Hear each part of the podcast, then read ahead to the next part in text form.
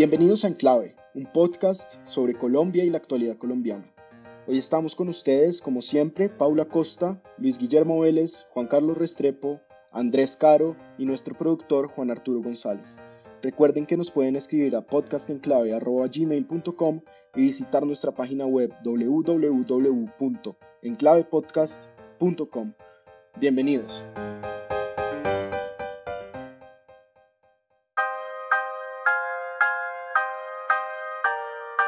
Bienvenidos al episodio número 11 de Enclave Podcast. Hoy vamos a hablar del proyecto de acto legislativo que se presentó en el Congreso para regular el uso recreativo de la marihuana en Colombia. También vamos a discutir el último informe sobre derechos humanos en Venezuela que presentó las Naciones Unidas. Como siempre, vamos a empezar hablando de lo que pasó esta semana. En Colombia las cosas empezaron a abrir poco a poco eh, como en el resto del mundo, tenemos ya 750 mil contagios y ya abrieron los aeropuertos y parece que ha habido un descenso en las muertes. Paula, hace unas semanas en, en este podcast dijimos que eventualmente habría que volver a cerrar eh, las cosas por una nueva cuarentena. ¿Usted cómo ve la situación en este momento? Pues yo creo que esa es una medida que no se puede descartar todavía. A esta pandemia todavía le queda mucho aire eh, en los próximos meses, pero lo que muestran los indicadores es que la, la situación se ha mantenido pues más o menos controlada y que los niveles de ocupación de las UCIs que se volvieron ese indicador de oro para saber si se va a cerrar o no se va a cerrar la economía, pues se ha mantenido en niveles aceptables, con lo cual pues no, no se prevén las próximas semanas ese tipo de medidas. Ahora, un efecto colateral de todos estos hechos de, las semanas pasadas en donde salió la gente a protestar puede ser un nuevo rebrote. Entonces, creo que para el caso particular de Bogotá hay que seguir manteniendo muy de cerca el seguimiento de sus indicadores. Bueno, y esta semana también se ha vuelto a hablar del reclutamiento de menores en el conflicto armado. Eh, Timochenko, eh, Rodrigo Londoño y otros líderes de la extinta guerrilla de las FARC hablaron ante la Jurisdicción Especial para la Paz y eh, y pidieron perdón porque por lo que dijeron pudieron haber sido errores respecto al tratamiento de niños. Timochenko dijo que luego de hacer un análisis de la historia de la guerrilla ha empezado a odiar ciertos aspectos eh, de, de, esta, de este grupo armado. La Federación Colombiana de Víctimas ha dicho que hay más de 40.000 menores de edad que fueron reclutados durante el conflicto por las FARC, al menos desde 1991. El Centro Nacional de Memoria Histórica pone el número de menores reclutados en 6.068. Antonio Lozada, otro de los líderes de las FARC, dijo que en caso de que hubiera habido niños reclutados en las FARC, estos estarían llevando a cabo actividades culturales y educativas. Paula, ¿cómo le sonó esto que pasó con los niños y las FARC esta semana? Pues me parece terriblemente desafortunado, porque parte de todo este proceso y parte de, la esencia de este pacto del acuerdo de paz es que hay que contar la verdad para poder superar esos hechos de conflicto y hacer un tránsito hacia una sociedad pues más reconciliada y más en paz. Entonces, si quienes tienes, tienen que aportar a la verdad no lo hacen,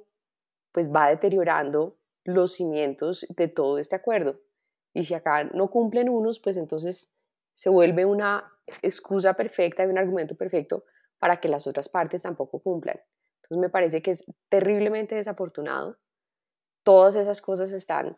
muy bien documentadas eh, como prácticas sistemáticas de las FARC y hacerse los locos, pues primero nadie se los cree y segundo, pues mina toda la confianza en este proceso que ha sido tan difícil y que en estos años pues ha tenido eh, tantos problemas para su implementación. Esto es un tema en el fondo que tiene que ver con la batalla por la verdad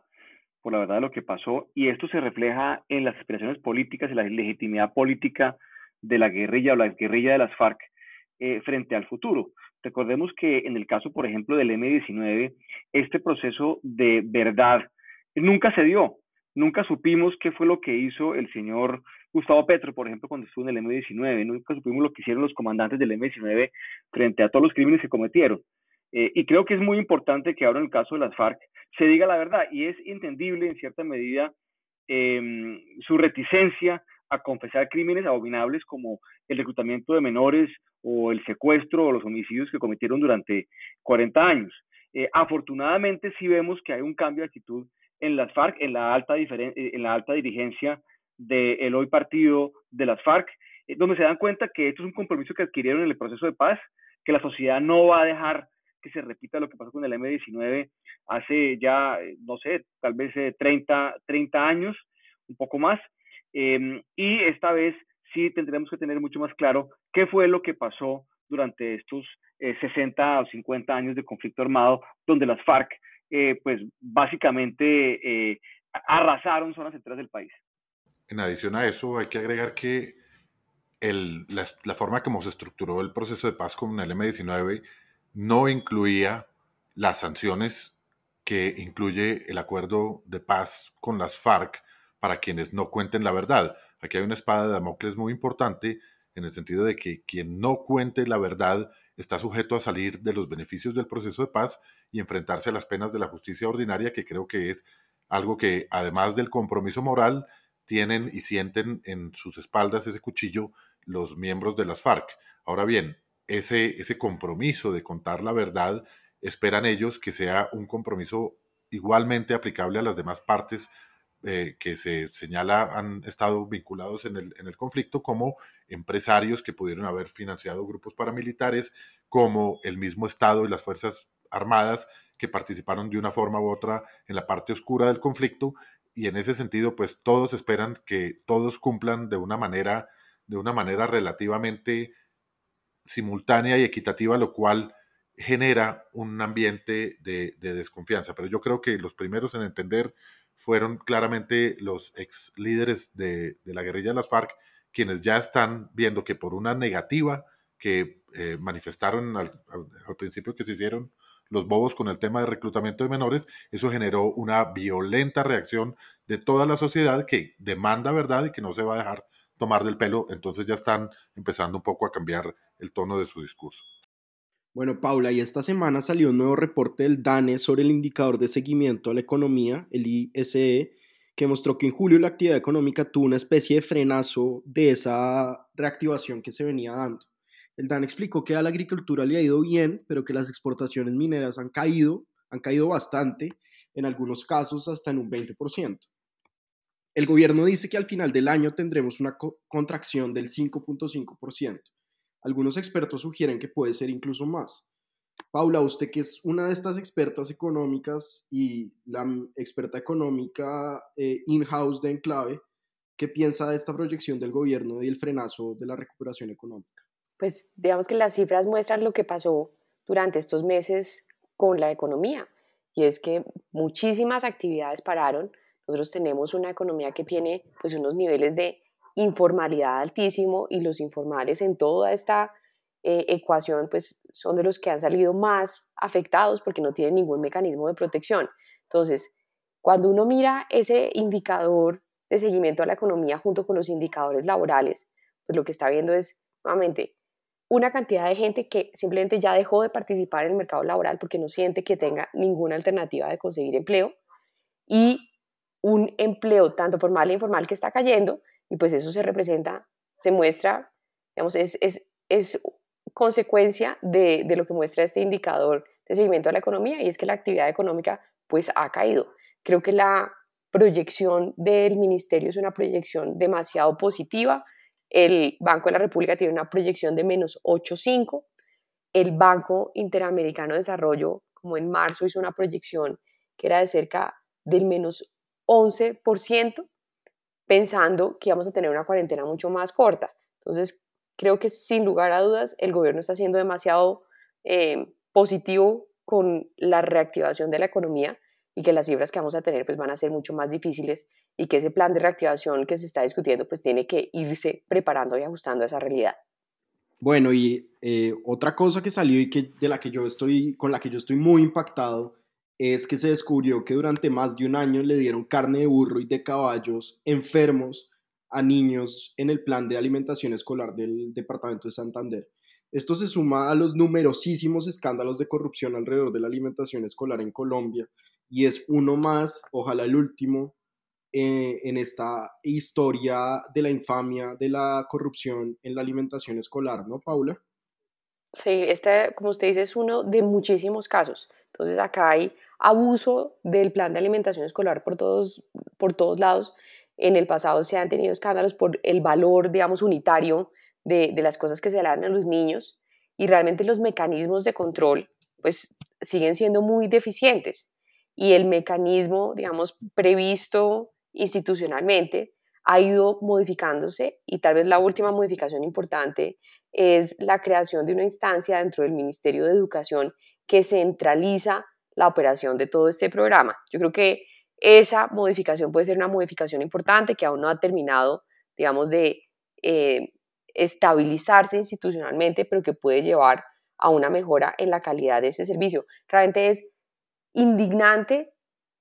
que la gente decida que la plata que hay que robarse es la plata de la alimentación de los niños. Pero nuevamente lo que vemos acá es una oportunidad en donde hay pocos controles y en donde durante muchísimo tiempo han logrado robarse esos recursos. Sí, porque además el, el programa se diseñó de tal manera que eh, está descentralizado, son los eh, departamentos, las entidades territoriales las encargadas de contratar estos servicios y uno nunca ve una gran empresa, por decir cualquier cosa, eh, un Nutresa, por ejemplo, eh, un Koala entrando en ese tipo de contrataciones. Siempre son una cantidad de empresas ahí medio ficticias, piratas, aparecidas de última hora. Las de Alexa. Em, exactamente, em, para ver cómo, cómo arrebatan estos contratos con la complicidad, por supuesto, de los políticos locales y de las autoridades eh, locales y en toda esta coimería que se da en estos contratos, pues obviamente a los niños les acaban dando carne de burro y carne de, caballo, porque pues obviamente la plata no alcanza entre todas las coimas que se acaban pagando por cuenta de esto. Yo creo que hay que repensar el modelo y no descartaría que eventualmente se centralice completamente este, este programa y se establezca, digamos, una, una agencia de alimentación eh, eh, escolar o algo así en el gobierno central, que obviamente pues no estaría blindada en contra de la corrupción, pero por lo menos sería mucho más fácil de controlar que decenas de contratos a nivel regional otorgados a toda, con, digamos, con toda clase de, características particulares eh, y pues que han sido la fuente de corrupción que ustedes ya han mencionado durante pues muchísimos años. Y el escándalo se repite y cada vez es peor. Sucede lo mismo en los contratos de alimentación de las cárceles. El problema y la razón por la cual uno no ve las empresas que menciona Luis Guillermo como Nutresa metidos en estos, en estos sistemas de, de entrega, estos sistemas logísticos de la alimentación, es que tienen,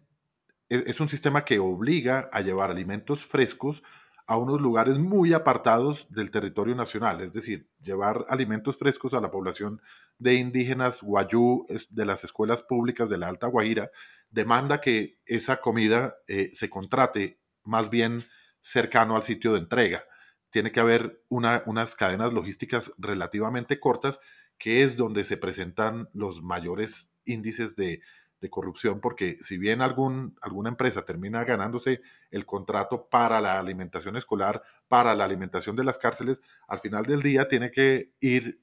hasta el último pueblo de Colombia y confiar en que las personas de allá le van a suministrar los alimentos que son. Y ahí en ese tipo de márgenes es donde se produce la gran corrupción. Es decir, la gran corrupción está en los niveles más delgados de la capilaridad, donde las personas locales pues obviamente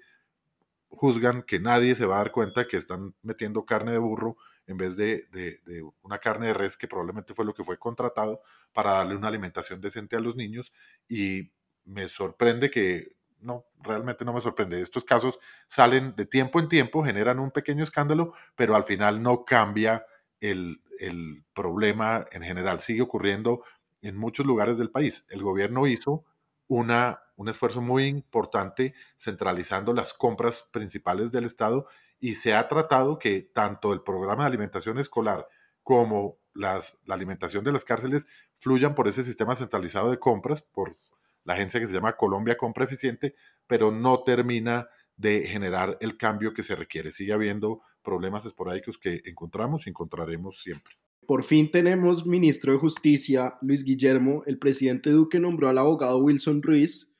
Ruiz ha sonado para muchos cargos y es uno de esos políticos de la rama judicial que llevan años patinándose cuanto cargo queda vacante. hace más o menos un mes fue el ternado de la Corte Suprema de Justicia para la Procuraduría General, pero fue derrotado por la persona a la que va a suceder, Margarita Cabello, nuestra nueva procuradora. Ruiz, eh, considerado por el abogado y columnista del espectador Ramiro de Jarano como un impresentable, viene de la definitivamente impresentable y cuestionadísima sala disciplinaria del Consejo Superior de la Judicatura, cuya transformación o eliminación es uno de los primeros ítems de cualquier reforma a la justicia seria que se busque hacer. Al parecer, el nombramiento de Ruiz es parte de un acuerdo que se viene cocinando desde la elección de la nueva procuradora y que busca darle contentillo a cambio radical y a los conservadores. Fue una sorpresa también ver que las Cortes salieron a felicitar a Ruiz por Twitter, algo que nunca habían hecho con ningún otro ministro. Luis Guillermo, me imagino que están muy contentos en el Pomerillo, en los corredores de la Universidad Libre y en el Palacio de Justicia, ¿no? Pues eh, así, así parece, Andrés. Eh, efectivamente, eh, el doctor Ruiz cuenta con muchos apoyos en la rama judicial, en el Pomerillo, que es como la sede social de la, rama judicial. El Pomerillo, como ustedes algunos sabrán, es un, un café que se encuentra localizado en Bogotá, en el centro andino, muy frecuentado por por eh, políticos y, y, por eh, magistrados y, y abogados eh, que trabajan en, en, la rama judicial. Em, y el doctor Ruiz, pues, em, tendrá mm, como misión principal implementar o continuar la implementación de algunas reformas que se venían dando, reformas que son en cierta medida marginales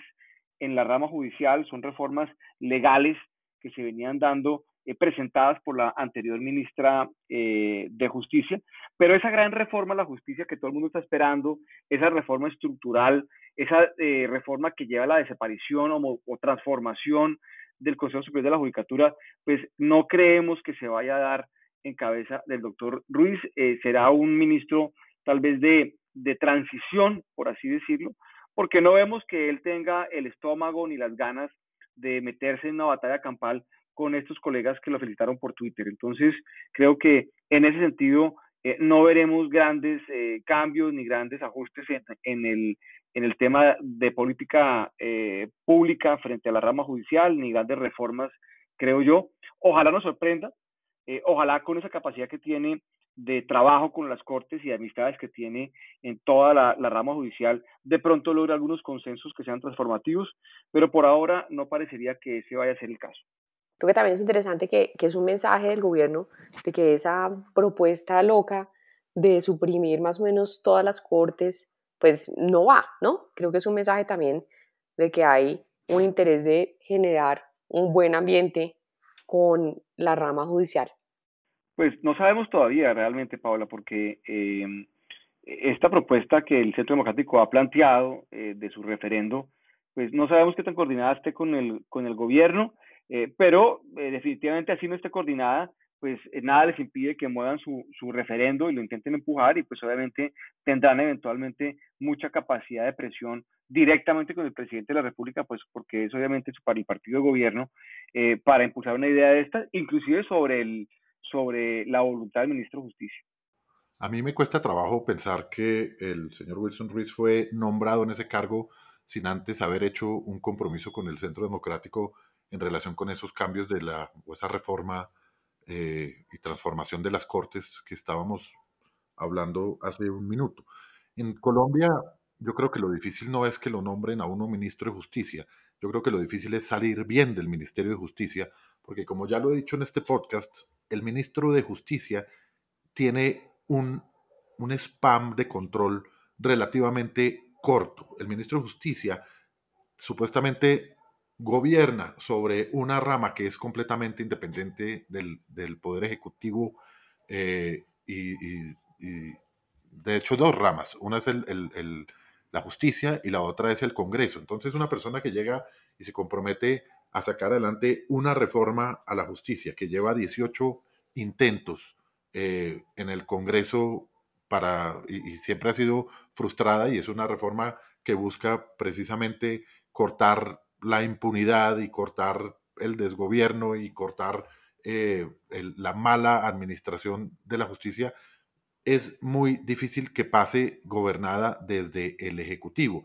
El ministro de Justicia, repito, no tiene ningún control sobre las cortes, no tiene ningún control sobre la fiscalía, no tiene ningún control sobre el Congreso, que es donde se expiden las leyes, y por ende termina teniendo un, ámbito de control, como lo dije, muy limitado, que está básicamente ceñido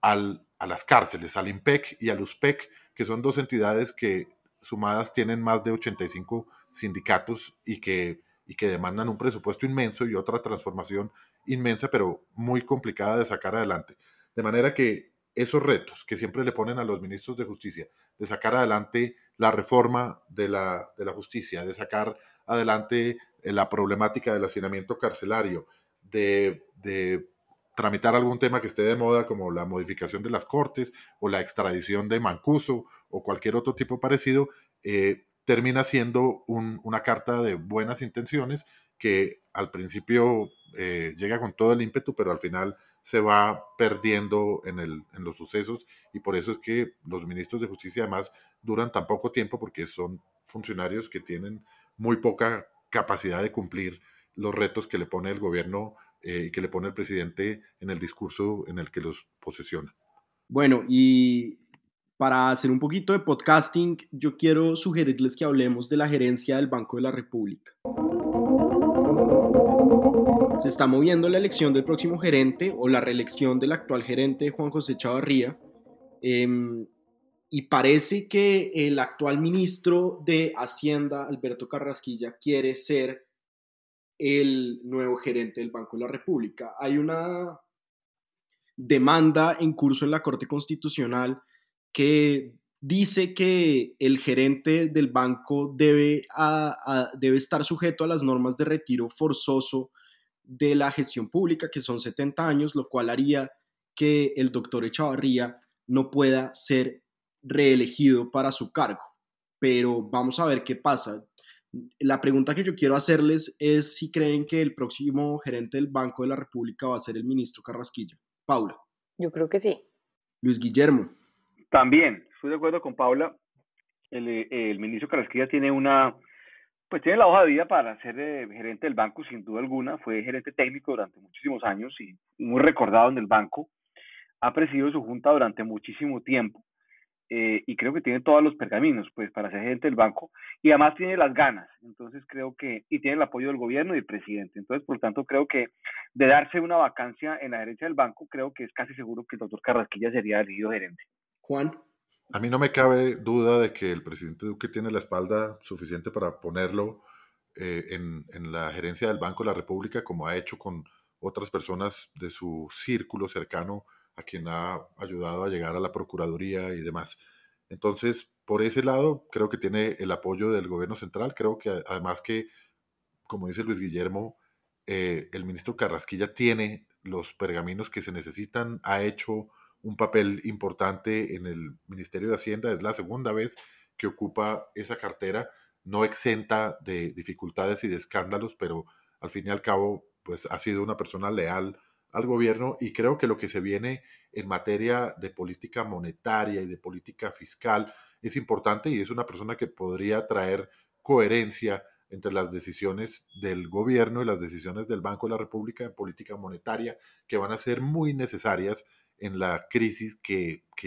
viene derivada del déficit inmenso generado por la pandemia del COVID-19. Bueno, sería tal vez bonito ver eh, a una mujer de gerente del Banco de la República y creo que hay mujeres muy capaces en la junta directiva del banco actualmente, pero yo también creo que el próximo gerente va a ser el ministro Carrasquilla. Es la primera vez que en el banco, en la junta del banco, hay dos mujeres al tiempo,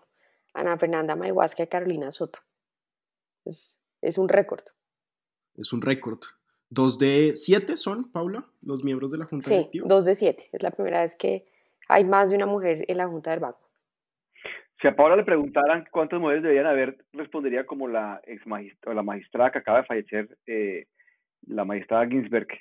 que le preguntaron que cuántas mujeres debía haber en la Corte Suprema de Estados Unidos y dijo nueve. Sí, yo, yo también pienso que... ¿Cuántas deberían? Que siete, siete es un buen número. Siete es un buen número, exactamente. pues creo que nos vamos a demorar todavía mucho en que haya tres, pero, pero bueno, ojalá hubiera gerente y ojalá hubiera siete mujeres en la junta directiva y creo que Colombia está eh, llena de economistas mujeres que podrían cumplir un rol extraordinario en la Junta Directiva del Banco de la República y en la gerencia. Pasemos a nuestro primer tema, que es la, un tema favorito de algunos de mis amigos, que es la marihuana y el uso recreativo de la marihuana. Se está abriendo el debate sobre la legalización eh, de esta droga en Colombia. Hay un nuevo proyecto de acto legislativo, que es una reforma constitucional, impulsado por los congresistas Juan Carlos Lozada y Juan Fernando Reyes, que quiere que se permita el consumo y el comercio de marihuana recreativa en Colombia. Según el exministro de Hacienda Juan Carlos Echeverry, con este producto estimamos que las exportaciones oscilarían entre 2.300 y 17.000 millones de dólares, dependiendo del percentil de, distribución de resultados. Eh, Echeverry Dice además que el recaudo por impuesto de renta se podría ubicar entre 1.2 y 3.5 billones de pesos.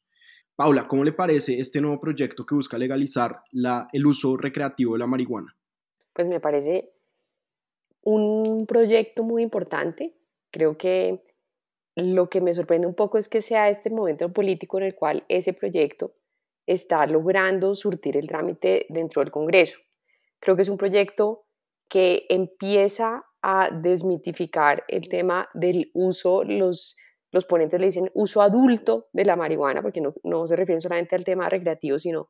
quieren darle como una connotación de uso, digamos, eh, adecuado y reglado de, de la marihuana. Em, y creo que si logra pasar, pues es un avance muy, muy importante en toda esta política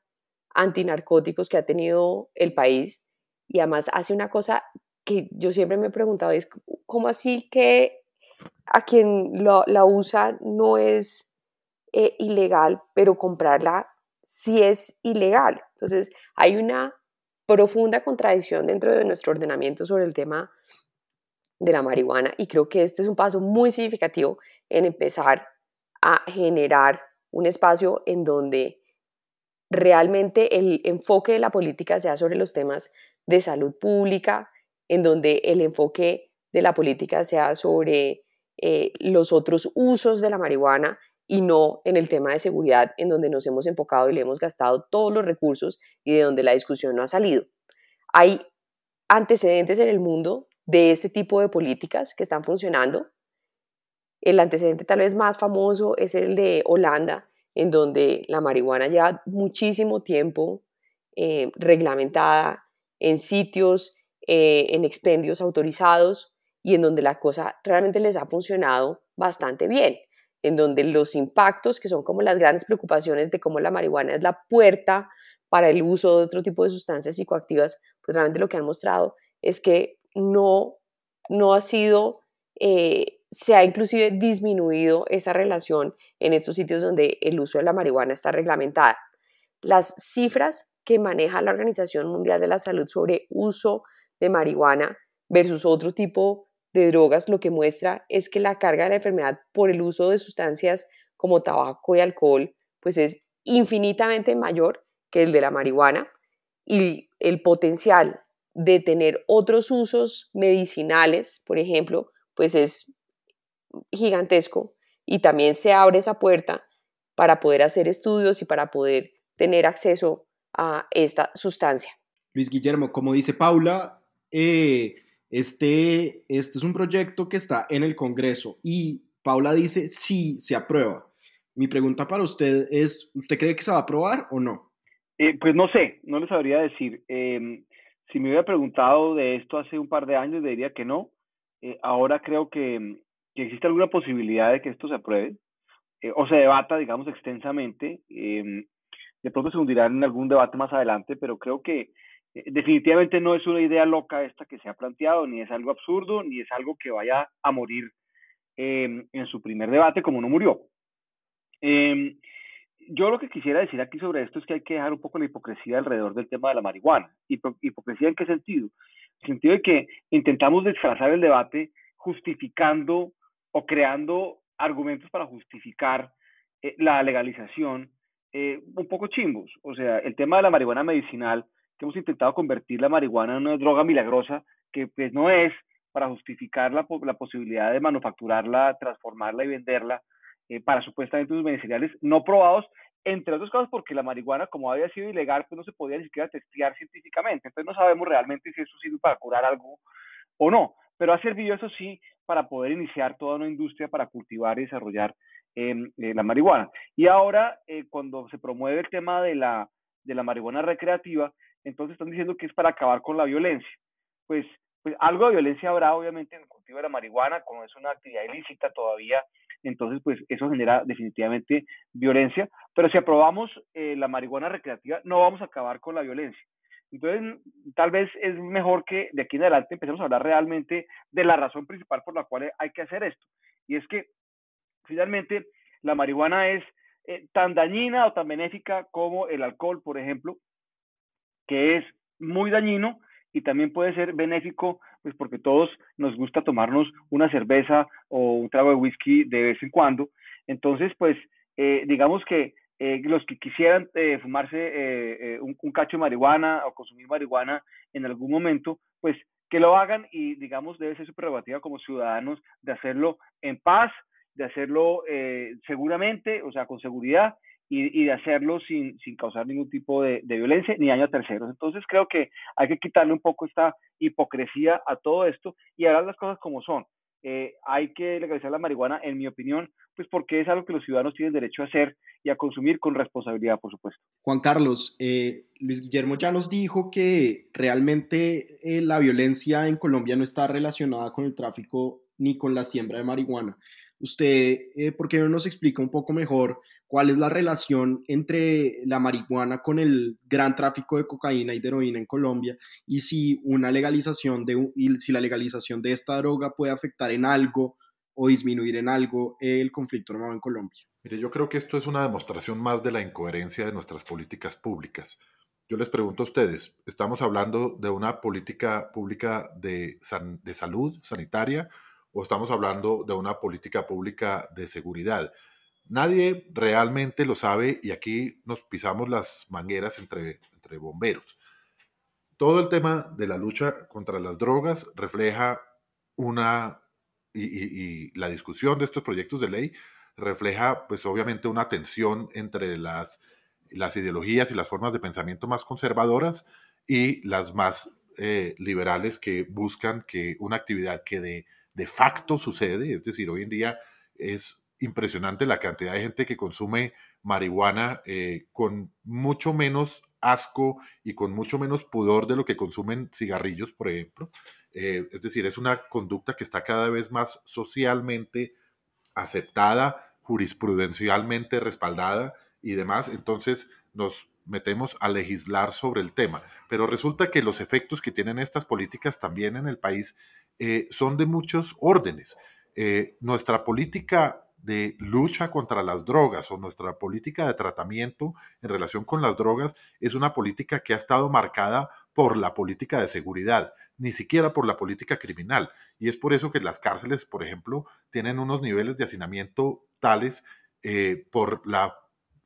el tratamiento eh, penal que se le ha dado a tratar de controlar la problemática de las drogas, muy presionado por la política de los Estados Unidos. Entonces, nos hemos dedicado a meter a la cárcel y a generar tipos penales eh, en relación con todo lo que tiene que ver con las drogas y suceden casos como, por ejemplo, la cárcel de mujeres de Armenia, donde cerca del 97% de, de sus internas son madres cabezas de familia que están detenidas o están presas por microtráfico, es decir, por vender marihuana, por vender cocaína, por vender alguna droga para tratar de llevar el alimento a sus hijos. Entonces, nosotros como país no sabemos muy bien qué es lo que queremos. Por una parte, en la política de seguridad recibimos al señor Pompeo que le jala las orejas al señor Duque diciéndole que lo va a certificar una vez más, pero que en el tema de la lucha contra las drogas y los cultivos ilícitos se va rajando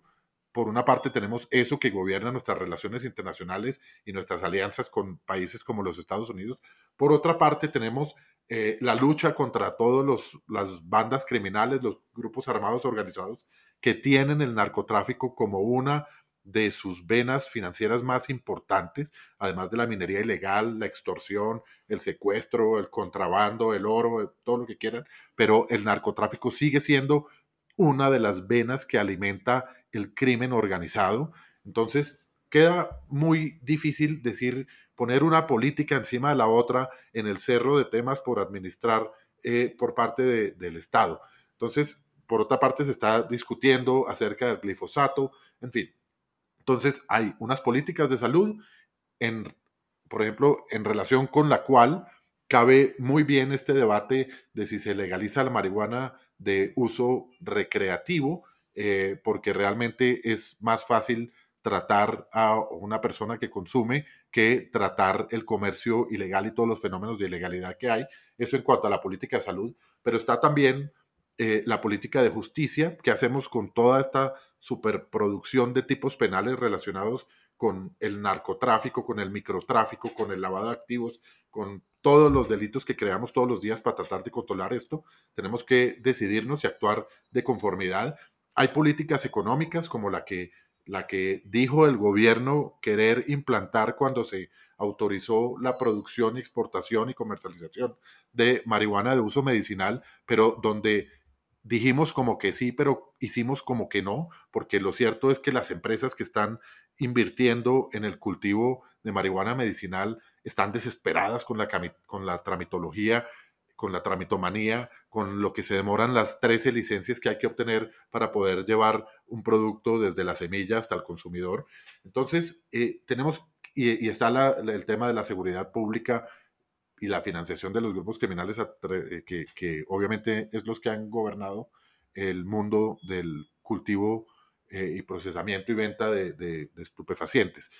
Es muy difícil y lo que necesitamos es una coherencia de Estado y lo que necesitamos es que las políticas públicas que tenemos en materia sanitaria, en materia de justicia y crimen y en materia de seguridad se hablen entre ellos. Y para eso lo único que se necesita es que haya un liderazgo por parte del jefe del Estado. Bueno, y esta no es la primera vez, Paula, que se habla de legalización de la marihuana. ¿Usted cree que eh, en caso de que se legalice la marihuana, vamos en, el camino de que empiecen a legalizarse drogas, digamos, más fuertes como la cocaína o, o incluso los ácidos o la heroína?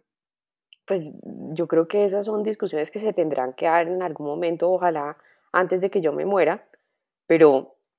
pues no se ven en el corto plazo. Creo que el tema de la marihuana es un tema que ha ido haciendo carrera no solamente en Colombia, sino a nivel mundial, asociado a este rol, digamos, de usos recreativos y usos medicinales. Varios estados de Estados Unidos pues tienen em, aceptado usos restringidos, Canadá, Uruguay, Australia tienen legislación al respecto del tema y no necesariamente tienen legislación alrededor del uso de otro tipo de sustancias. Para mí ese es el enfoque adecuado, pero creo que todavía estamos como sociedad y como país muy lejos de poder dar esa discusión, en parte por lo que decía también eh, Juan Carlos, y es que ese es el tema bandera de nuestra relación con nuestro socio más importante a nivel internacional, que es Estados Unidos. Entonces, si Estados Unidos no flexibiliza ni mueve su posición frente a la guerra contra las drogas, pues muy difícilmente en Colombia ese debate se podrá siquiera dar. Cuando un Estado está dispuesto a legalizar una droga ilícita, tiene que demostrar ser capaz de tratar a los usuarios de esa droga, es decir, tiene que haber políticas de rehabilitación, políticas de tratamiento para los adictos, tiene que haber unas políticas que determinen qué, cuándo, a qué poblaciones, etcétera, se les permite el acceso a esas drogas también, y tiene que haber políticas que, que, que, que regulen el beneficio económico. Es decir, lo que leemos en los periódicos cuando hablan de la legalización de la marihuana es que por ahí van a entrar una cantidad de impuestos que mencionaba eh, Andrés ahorita, eh, que, dice Juan Carlos Echeverry en, en sus estudios. Entonces, también tiene que haber una capacidad del Estado de recaudar esos fondos provenientes de una nueva actividad económica. Lo que ha pasado aquí es que todas esas cosas que deberían existir no están y lo que ha pasado es, repito, que la marihuana se ha abierto espacio en las costumbres y los usos de la población, porque en ninguna parte dejó de ser eh, una cosa horrible eh, ver a alguien fumando marihuana. Eh, y por otra parte, los vericuetos legales con la jurisprudencia de la dosis mínima, que la quitan y la ponen, la sancionan y no la sancionan, etcétera, ha permitido que que ese uso se, se, se, consolide entre la sociedad y el Estado se ha quedado atrás con la parte reglamentaria, eso hay que decirlo, porque hoy en día es un hecho que se consume marihuana mucho más que antes, que es socialmente aceptada, eh, pero el Estado está todavía discutiendo a ver de dónde le sacamos plata o cómo tratamos y si la gente todavía se discute si eso tiene un efecto o no en las personas, si eso es dañino o no para las personas, y se los digo como exdirector de estupefacientes que fui, sí tiene un efecto que no es menor y que hay que tener en cuenta eh, entre las políticas públicas que se tienen que poner encima de la mesa para tomar una decisión como esta. Pero yo me imagino que el, el tema no es si la marihuana es dañina o no, sino si eh, las personas pueden tomar la decisión de consumir eso que es dañino o no. Y Luis Guillermo, usted mencionaba que, hay gente, muchísima gente, la mayoría de gente que toma cerveza o otros tragos y pues se sabe que el alcohol es dañino, se sabe que el cigarrillo es dañino y al mismo tiempo está permitido sin ningún problema. Eh, yo tampoco veo ninguna razón para que esté prohibido la marihuana, pero parece que la sombra de Estados Unidos eh, sigue encima de cualquier decisión de política pública sobre estupefacientes en Colombia. Y es muy curioso que la droga que es legal allá, acá tiene que seguir siendo ilegal, ¿no? Pues aquí no es que sea, o en Estados Unidos no es que sea eh, propiamente legal, ¿no? En algunas partes es legal para uso medicinal, eh, en otras eh, recreativo, en algunas muy, muy particulares, pero en general todo depende de la regulación estatal y casi que local en cada uno de los, de los estados correspondientes. Em, pero sí, definitivamente Estados Unidos tiene una historia, como ustedes saben, de prohibición muy grande. Es, es, un país em, que tiene unas características culturales muy, muy particulares, cuáqueras, de mentalidad protestante, eh, y entonces, pues obviamente tienden a ser muy conservadores en muchos aspectos. Sin embargo, creo que eso está cambiando muy rápidamente y si, la, y si se da una victoria del señor Joe Biden ahora el 3 de noviembre, pues probablemente este movimiento en pro de la legalización eh, eh, puede acelerarse, podría inclusive, si hay un control del Congreso por parte del Partido Demócrata, darse un, un mandato, una guía federal para legalizar la marihuana. entonces creo que e, esto puede cambiar muy rápidamente, como todos los grandes cambios eh, que llevan eh, años y décadas gestándose, ocurren de pronto muy rápidamente, casi que de un momento para otro. Entonces, no me sorprendería que en los próximos años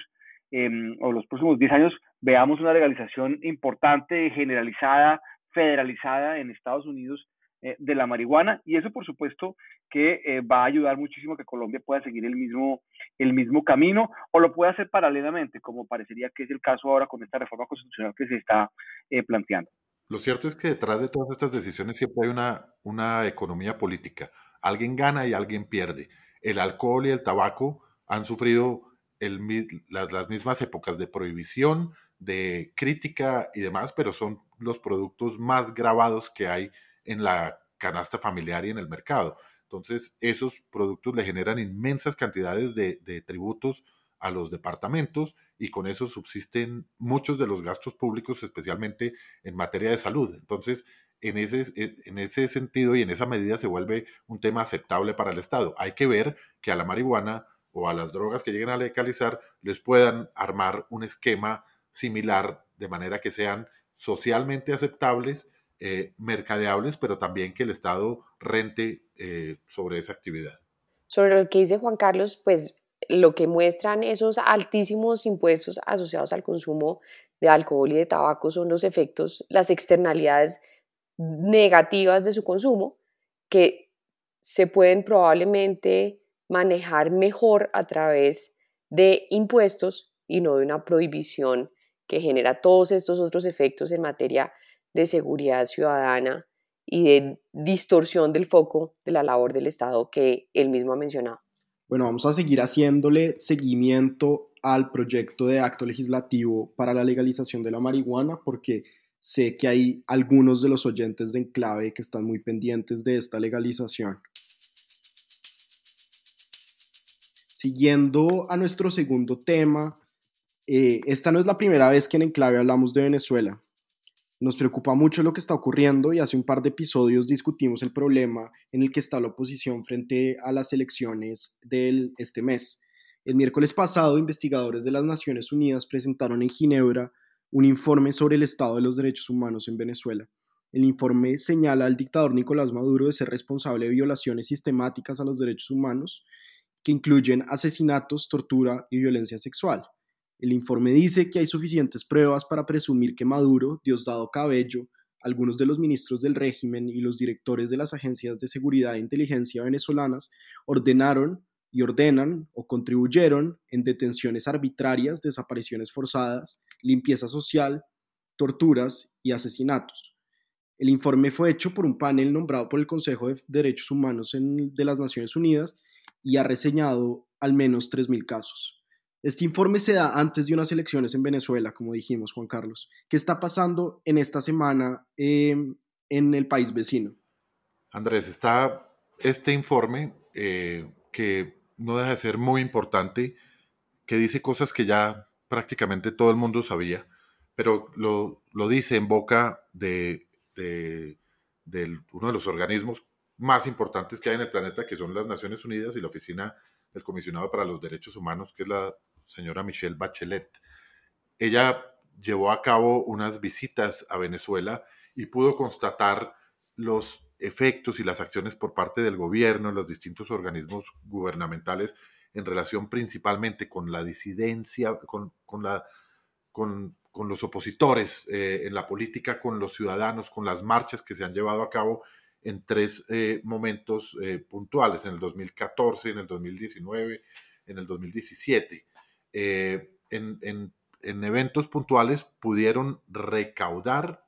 información, hablar con suficiente gente para expedir esto que es un informe independiente de una misión internacional que busca determinar unos hechos relacionados con la República Bolivariana de Venezuela. Y concluye, como usted bien lo señala, que en Venezuela definitivamente hay una represión política selectiva, que entidades como el SEBIN, que es el Servicio Bolivariano de Inteligencia, y el DGCIM, que es eh, la Dirección General de Contrainteligencia Militar, que son los brazos oscuros del, del, del madurismo del, poder y del régimen, eh, han en efecto llevado a cabo actos de, tortura, de homicidio, de desaparición, violaciones masivas a los derechos humanos y a las personas siempre relacionadas eh, con la oposición al gobierno. Eh, dice también de manera muy importante que todos estos actos tienen una, una conducción y una dirección desde el más alto gobierno, es decir, señala directamente al presidente Nicolás Maduro y a Diosdado Cabello como responsables de direccionar y ordenar todos estos actos, lo cual es un señalamiento personal que tiene unas implicaciones porque el informe también recomienda la adopción de sanciones internacionales eh, en la Corte Penal Internacional y demás, eh, y que hacen responsable a estos, a estos funcionarios eh, por la violación de los derechos humanos. Este informe de pronto no le cambia el día a día al señor Nicolás Maduro, pero continúa restándole legitimidad. Maduro, hoy en día, todos los señalamientos que se hacen en relación con él, al tipo ni le quitan ni le ponen, porque el tipo ya decidió quemar las naves y quedarse en el poder eh, a costa de cualquier cosa y violando los derechos humanos como una de sus, de sus herramientas principales eh, de dominación sobre la, oposición y cualquier persona que quiera removerlo del poder. Se aproximan las elecciones eh, de la Asamblea Nacional del 6 de diciembre y esto, repito, es una pérdida de dos miligramos más de legitimidad, pero que probablemente no va a cambiar la situación porque la oposición sigue eh, dividida, porque no hay un movimiento internacional suficientemente articulado para hacerle ver a Maduro eh, que esto pues eventualmente podría tener, tener consecuencias eh, algún día en cuanto a, su responsabilidad personal, su legitimidad, repito, ya la perdió. Entonces, yo creo que la, la, duda que nos queda a todos es si a Maduro algún día le va a pasar algo o no. En general, la historia del mundo nos dice que los, que los tiranos y los dictadores no duran toda la vida, que terminan saliendo de alguna forma y normalmente no es de una forma eh, decorosa y normalmente es de una forma violenta. Sin embargo, pues ha habido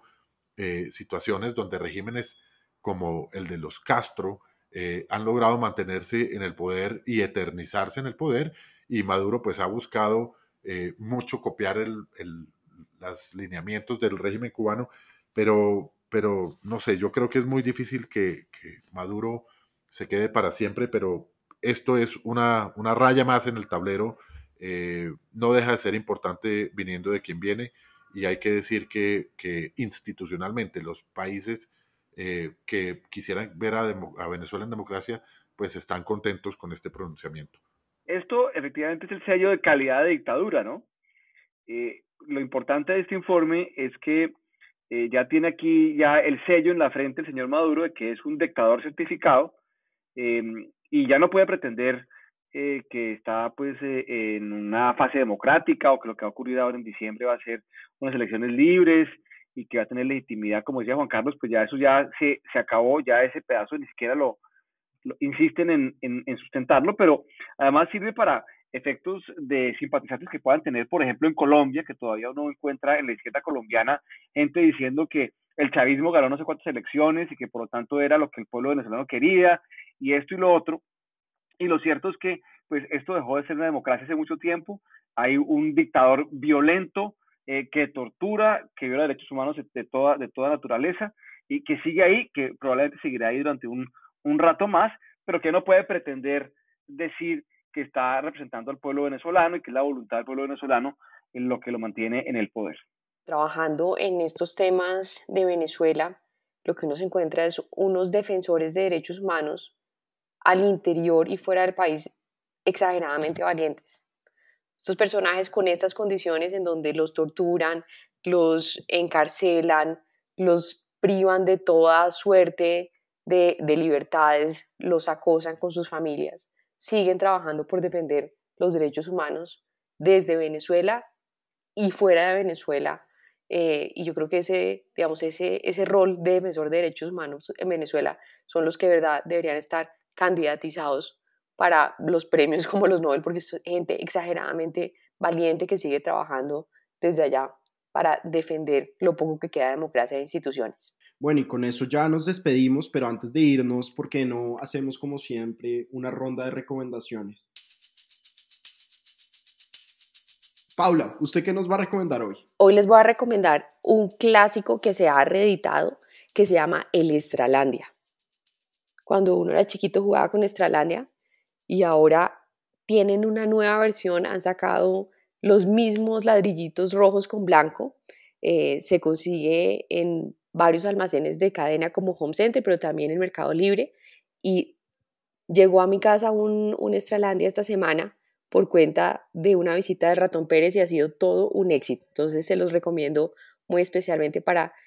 aquellos que tienen esa nostalgia de jugar con Estralandia y para las casas con niños, porque es un gran juego. Luis Guillermo, ¿y usted en qué anda esta semana? Yo recomiendo el JP Channel, el canal más top de Colombia, de jpchannel.com que contiene el contenido de Juan Piz González, Juan Piz Live Show, Políticamente Incorrecto, El Boletín del Gomelo y Juan Piz Experience. Y según reza la página web, que es por suscripción, eh, que tiene paquetes de tres meses, seis meses y doce meses, eh, dice Juan Piz González en la página, estoy dema excited porque el app de mi canal está en construcción, espero noticias pronto, mientras tanto véanme en la web y desde, sus móviles. No importa si son de los mantecos a los que no les alcanza la plata para el iPhone o el iMac, porque en otras marcas no tanto funciona. Huevón, seré el fucking amo de la red. Me parece que es una muy buena iniciativa de este gran comediante colombiano. No solo gran comediante, sino que a veces parece ser la única persona en el periodismo colombiano que se atreve a hacer preguntas a los personajes. Preguntas difíciles, pero bueno. Así es. Juan Carlos, ¿y usted qué, anda esta semana? No, yo quisiera recomendarles un video muy casual.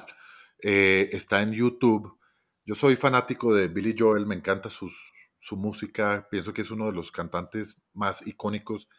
de, Nueva York eh, y en general toda su música representa muy bien toda esa cultura diversa y todas las cosas que pasan allá. Y Billy Joel es para Nueva York uno de sus íconos principales. Hay un video en YouTube que, realmente emocionante eh, donde están en un partido de béisbol y lo pueden encontrar buscando Billy Joel Sings Piano Man from the Stands. Eh, están en un partido de béisbol y de repente en el estadio, en el Yankee Stadium, y de repente la cámara ubica a Billy Joel sentado en alguna parte en las graderías y empieza todo el estadio al unísono a cantar Piano Man y a, moverse al ritmo de la música, mientras en el trasfondo lo que era el show principal, que era el partido de béisbol, eh, continúa y los beisbolistas siguen bateando y cachando y pichando. Eh, todo el estadio está cantándole a uno de las personas que está sentado en la, gradería, que completamente sorprendido, eh, simplemente logra pararse, dar las gracias y sonreír con, mucha emoción. Es un video muy emocionante de un momento muy particular donde una ciudad entera o donde todos los asistentes a un juego de béisbol le rinden homenaje a uno de los íconos de la ciudad y termina siendo un, uno de estos clips de YouTube digno de ver por, por, lo que transmite, eh, siendo Piano Man pues una de las canciones de la música americana más importantes, es un, clásico. Bueno, y yo esta semana les quiero recomendar un documental corto de 14 minutos que se llama Voices of, Kidnapping. Eh, es Voces del Secuestro. Y el título se refiere al programa de radio del periodista colombiano Ervin Hoyos, y es un documental que sacó un documentarista canadiense, Ryan McKenna, en 2016 y 2017, eh, celebrando la firma del acuerdo de paz. Y son imágenes de Colombia y con de fondo son voces de ese programa de radio que fue tan importante para la historia de Colombia y para los secuestrados. Y hablando de eso, mi segunda recomendación es que volvamos a oír las entrevistas y a leer las entrevistas de Ingrid Betancourt, esa gran colombiana tan inteligente y clara que se ha vuelto realmente una campeona de la paz y no solo eso, sino yo creo una de las personas que con más agudeza y más sensibilidad explica la realidad de Colombia. Entonces con eh, Voices of Kidnapping, Ingrid Betancourt, Estralandia, Billy Joel y el Boletín del Gomelo, que no es el otro nombre en clave, sino el programa de Juan Piz González, nos despedimos.